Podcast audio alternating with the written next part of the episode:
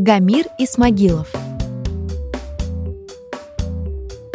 Закончив обучение в Казанском государственном медицинском институте, в 1964 году Исмагилов приехал работать в Нижнекамск на должность врача-хирурга.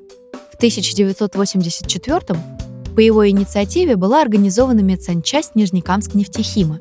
Сейчас Нижнекамская центральная районная многопрофильная больница, где он проработал главным врачом более 15 лет.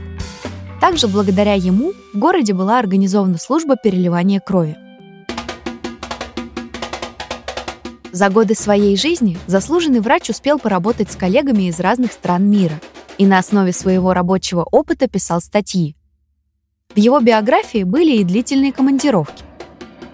Например, с 1971 по 1974 год он работал в Нигерии, где на тот момент основная часть населения предпочитала лечиться народными способами, у колдунов, не доверяя государственным больницам. Там, по заданию посольства, Исмагилов писал рекомендации по профилактике здоровья для выезжающих на рабочую деятельность страны Африки – Вскоре прислали к нам, не предупредив даже корреспондента, женщину из журнала «Политический мир». Она у нас три дня жила, пока не приехали и не забрали ее из посольства. Мы уже вернулись в Нижнекамск, и кто-то из хирургов принес журнал 1974 года, где есть статья под названием «Колдун в больнице».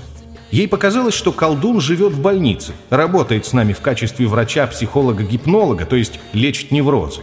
В действительности все гораздо сложнее – он просто перестал нам мешать, поняв нашу безвредность, бескорыстность, что мы вовсе не составляли для него конкуренцию, то есть произошло разделение сфер влияния. Его дело колдовское, а наше дело хирургическое. У нас меньше стало запущенности при острой хирургической патологии, так как население получило его добро прямо обращаться к нам, без его предварительного осмотра.